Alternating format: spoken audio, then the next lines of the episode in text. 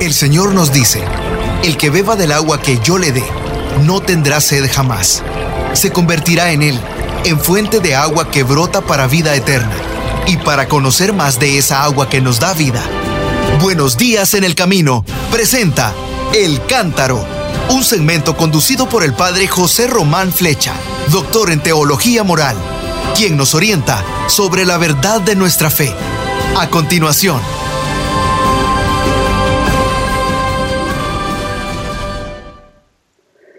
Mis queridos hermanos, queridas hermanas, buenos días, nos dé Dios para muchos de ustedes, buenas tardes desde Salamanca, España. Hoy es lunes 17 de enero.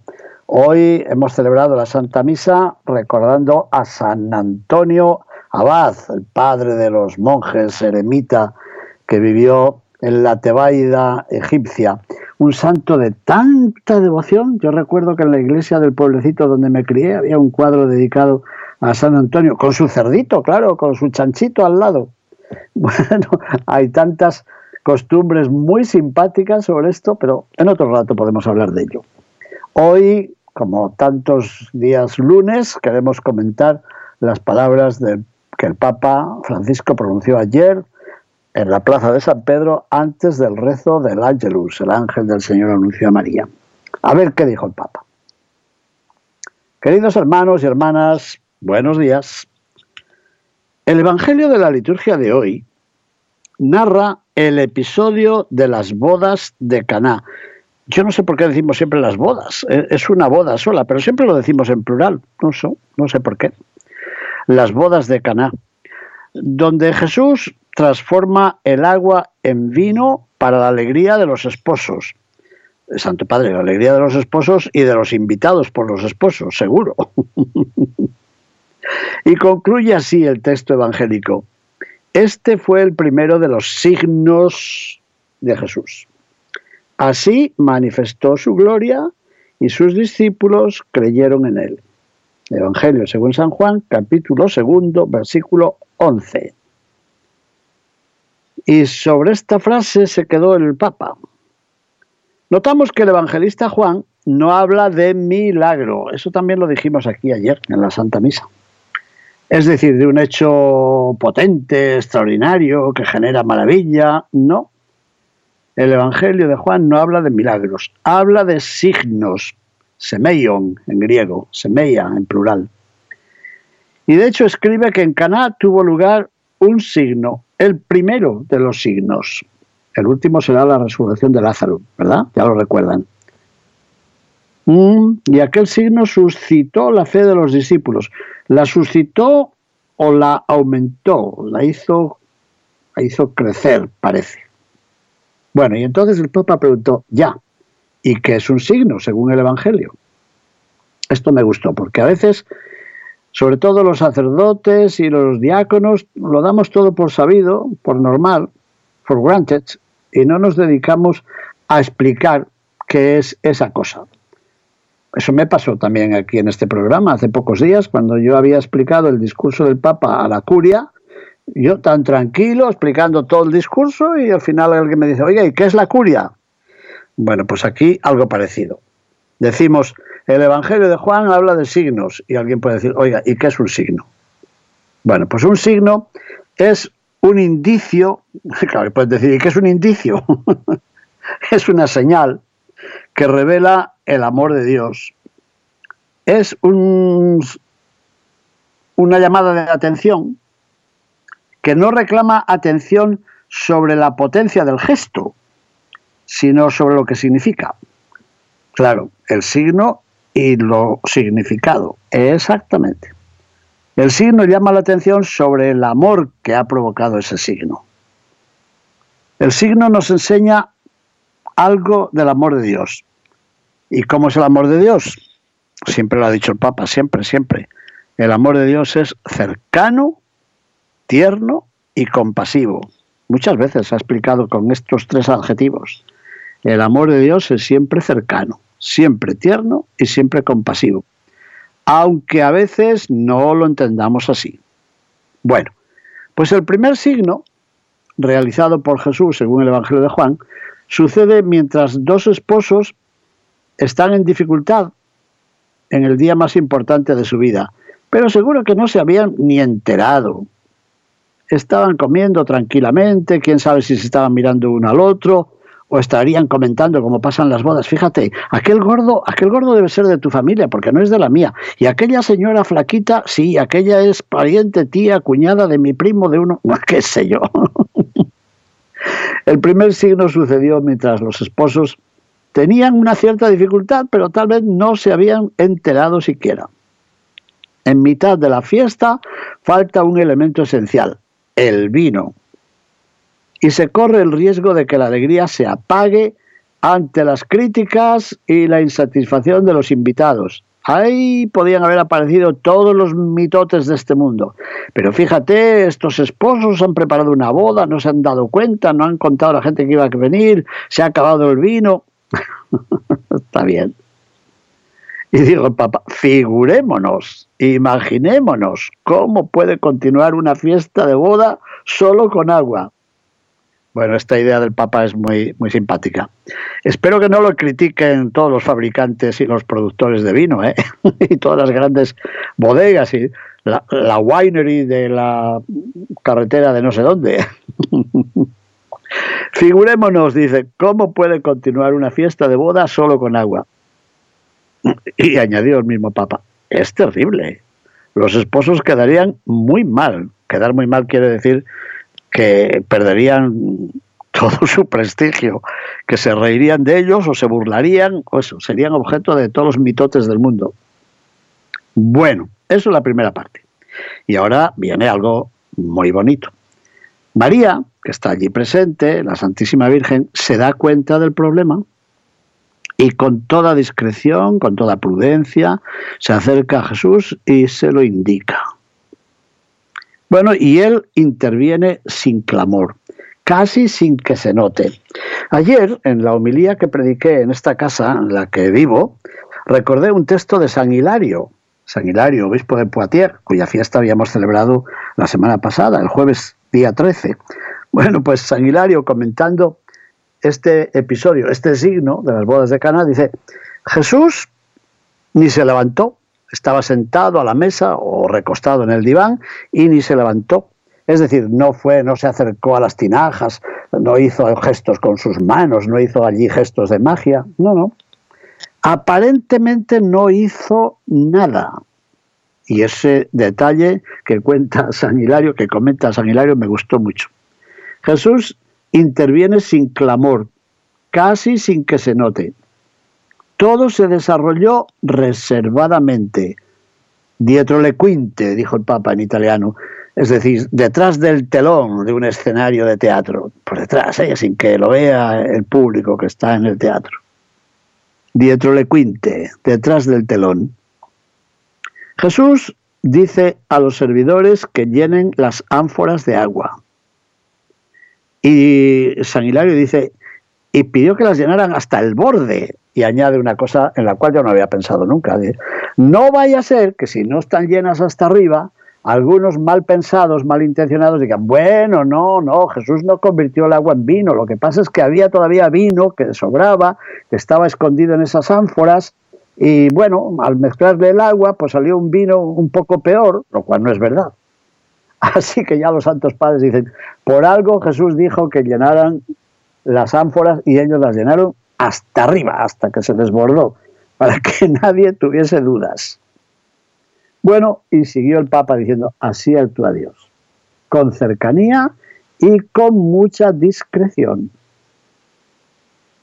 Bueno, y los discípulos captaron esto, vieron que gracias a él la fiesta de boda fue mucho más hermosa. Esta frase me gustó para tantas personas que a veces nos llaman, dicen, mire, estamos en pareja, pero todavía no hemos podido contraer matrimonio. Y a mí me dan ganas de decir, ¿y por qué no invitan a Jesús a su boda, que será mucho más hermosa? Eso, eso dijo el Papa ayer. Los discípulos de Jesús, los de antes y los de ahora, captan eso, que gracias a la presencia de Jesús, la fiesta de boda es aún más hermosa. Es así, así fue la palabra del Papa ayer. ¿Y qué más vieron los discípulos? Vieron también el modo de actuar de Jesús. ¿Y cómo era el modo de actuar de Jesús? Servir sin ser visto. ¿A que les gusta? Como digo otros días, este es un buen título para otro libro. Servir sin ser visto. ¿A que les gusta? O para un cartel para colocar en la entrada de la parroquia de ustedes. Servir sin ser visto. Así es Jesús. Nos ayuda y nos sirve de modo escondido.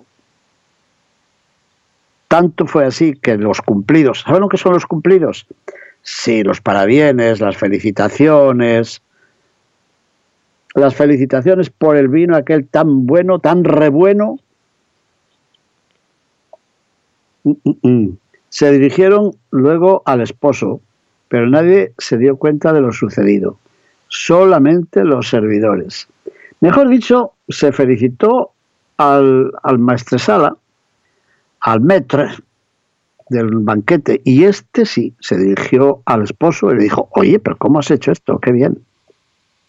Solo se habían enterado los servidores. Por cierto, los servidores no tienen nombre. Ayer en la homilía dije eso también. Este año me da por pensar en el mayordomo. El mayordomo, fíjense, está presente, pero no se enteró de la acción divina de Jesús y tampoco agradeció la acción humana de los servidores. Y así somos nosotros.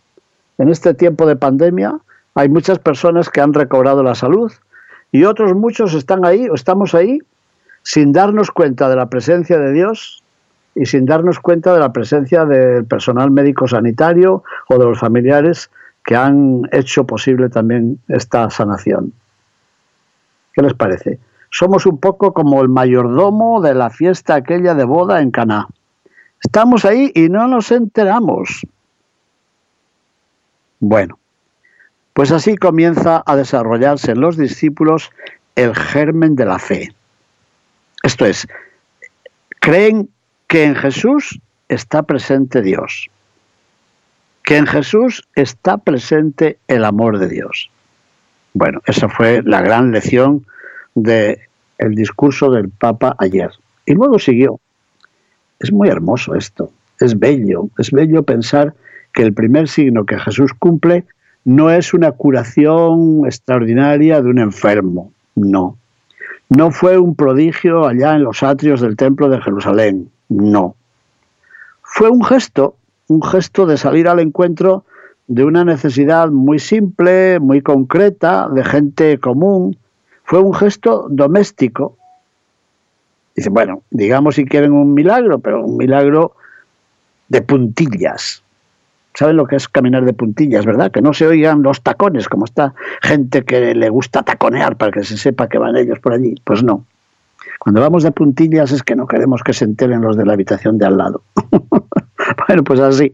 Este milagro es un milagro de puntillas, o sea, discreto, o sea, silencioso. Jesús, antes y ahora y mañana, está dispuesto para ayudarnos, para levantarnos. ¿Y entonces qué? Entonces tenemos que estar muy atentos, muy atentos a esos signos de su amor. Porque su amor está ahí y está de puntillas, discreto, silencioso, sin hacerse notar. Pero ahí está. Su amor nos conquista, su amor nos hace discípulos suyos, su amor cambia el agua insípida de nuestras fiestas en el vino riquísimo de la gran fiesta de la nueva alianza. Pero el Papa dijo algo más. Hay otro rasgo distintivo del signo de Caná. ¿Cómo recuerdo mis viajes a Caná de Galilea? Ya lo conté el otro día. Cada viaje allí ha sido enormemente significativo. Bueno, generalmente el vino que se daba al final de la fiesta era el menos bueno, por no decir el más malo. Dice, bueno, también hoy se hace esto la gente en ese momento eh, está de tal forma que ya no distingue muy bien si un vino es bueno o si está un poco aguado. Bueno, ya sabemos. Jesús, en cambio, hace que la fiesta termine bien. La fiesta termina con el mejor vino. ¿Y qué quiere decir eso? Bueno, pues simbólicamente esto nos dice que Dios quiere lo mejor para nosotros, nos quiere felices y no se pone límites y no nos pide intereses. En el signo de Jesús no hay espacio para segundos fines, para pretensiones con respecto a los esposos. No. La alegría que Jesús deja en el corazón es alegría plena, alegría desinteresada. Atención, atención, atención a la frase siguiente. Lo que Jesús nos regala es una alegría pura, no es una alegría aguada, no es un vino aguado. La alegría de Jesús no está aguada. Me ha gustado esto. Es auténtica, no viene camuflada. Y nos dijo el Papa, les sugiero a ustedes un ejercicio que puede hacernos a todos mucho bien. A ver, intentemos hoy buscar entre nuestros recuerdos los signos que el Señor ha ido realizando en nuestra vida. Buena catequesis, Santo Padre. Que cada uno diga, a ver, en mi vida, ¿qué signos ha realizado el Señor? ¿Qué indicios veo yo de su presencia en mi vida? ¿Ya? Son signos que Él ha ido llevando a cabo para mostrarnos que nos ama. Pensemos, por ejemplo, en aquel momento difícil de nuestra vida en el cual Dios nos hizo experimentar su amor. Yo ya he pensado en algunos de esos momentos, pero no me atrevo a decirlos aquí en público. El Señor me ayudó a ver en aquel momento, en aquel momento ah, de desaliento, que Él estaba allí. Bueno, y el Papa dijo, a ver, preguntémonos, ¿con qué signos discretos, premurosos, el Señor me ha hecho sentir su ternura. ¿Cuándo he sentido más cercano al Señor? ¿Cuándo he sentido su ternura? ¿Cuándo he sentido su compasión? Ya, empecemos a mirar nuestra propia historia, nuestra historia de niños. Ustedes cuentan aquí varias veces cuando llaman por teléfono. En mi infancia pasó esto y esto y esto, pero el Señor estaba allí. En la adolescencia, cuando usted empezó a criticar a su papá y a su mamá y pensó que estaban anticuados, cuando estuvo a punto de perderse por las malas compañías, y el Señor estaba allí y te salvó. Y luego, ya en la edad madura, ¿qué pasó con tu noviazgo, con tu matrimonio? ¿Qué pasó con el nacimiento de tal hijo, de tal otro? Ustedes lo cuentan, ¿verdad? Y luego, cuando murió alguien querido, o cuando tuvimos aquel fracaso en casa, en el trabajo, en la universidad. Bueno, bueno, bueno, no, no, no, no quiero yo confesarme aquí ahora. Bueno, la pregunta vale, ¿cuándo he sentido más cercano al Señor? ¿Cuándo he sentido su ternura y su compasión? ¿Cuándo el Señor cambió mi agua en vino sabrosísimo? Bueno, pues que cada uno de nosotros piense en esos momentos de su propia historia. Y por si no nos habíamos enterado, repitió el Papa, vayamos a buscar esos signos, hagamos memoria, ya saben que yo digo muchas veces recordar, que recordar es pasar por el corazón los momentos pasados de nuestra historia. Así que a recordar nuestra historia para encontrar los signos del amor misericordioso y tierno del Señor. Y todavía hizo otra pregunta, le gusta mucho al Papa esto de hacernos preguntas. Otras dos hizo. ¿Cómo he descubierto yo la cercanía del Señor? Y cómo es que me ha quedado en el corazón una gran alegría. A pesar de todo, ya saben, porque Dios escribe derecho con líneas torcidas, que dice el viejo refrán. A pesar de todo, en aquel momento difícil de mi vida, parecía que se estaba acabando el vino y resulta que el vino que vino después era mucho más sabroso, mucho más rico. Bueno, el Papa nos dijo, ya, revivamos los momentos en los que hemos experimentado su presencia. Y otra cosa importante, recordemos los momentos en los que hemos experimentado la intercesión de María. Hijo, no tienen vino. Y María se acerca a los servidores y dice, hagan lo que Él les diga. Buena palabra. Bueno, pues que María, que está siempre atenta, como estaba en Caná, nos ayude también a nosotros a atesorar los signos en nuestra vida. Bueno, he ido un poquito de prisa porque quería recordar algo que dijo el Santo Padre después. Después del rezo del ángel os dijo, deseo expresar mi cercanía a las personas afectadas por las fuertes lluvias e inundaciones en diversas regiones de Brasil en las últimas semanas. Muy bien. Rezo especialmente por las familias y por sus familiares, así como por quienes han perdido la casa. Que Dios sostenga el esfuerzo de cuantos están llevando socorro. Me gustan siempre mucho estas frases del Papa. ¿Por qué? Porque nosotros tenemos el peligro de, vivir metidos en lo nuestro y, y no nos damos cuenta, ignoramos lo que está ocurriendo en el mundo, cerca de nosotros. Segunda cosa que recordó el Papa. Del día 18 de enero, que es mañana, ¿eh? Del 18 al 25 de enero tendrá lugar, ¿qué? el octavario de oraciones por la unidad de los cristianos, que este año propone que nos veamos reflejados en la experiencia de los magos, venidos de Oriente a Belén para honrar al rey Mesías. Es muy hermoso. A muchos de ustedes yo les he enviado ya ese texto con las intenciones de cada uno de los ocho días. Y lo he publicado también en el diario, en el periódico de mi propia diócesis de León. Hagamos el octavario por la unión de los cristianos. Tengamos en cuenta también a nuestros hermanos cristianos no católicos. Y si ellos no oran por esto, bueno, pues lo sentimos, pero nosotros sí. Nosotros vamos a orar por la unión, porque creemos en un solo rebaño bajo un solo pastor. ¿De acuerdo? Y dijo el Papa, también nosotros los cristianos, en la diversidad de nuestras confesiones y tradiciones, díganselo también a su cuñada, que es de otra confesión, de otra tradición también nosotros somos peregrinos en camino hacia la plena unidad. Y también nosotros vamos acercándonos a la meta cuanto más mantenemos fija la mirada en Jesús, nuestro único Señor, en lugar de fijarnos en las tonterías que nos preocupan todos los días. Así que durante la semana de oración ofrezcamos nuestras fatigas, nuestros sufrimientos, nuestras plegarias por la unión de los cristianos.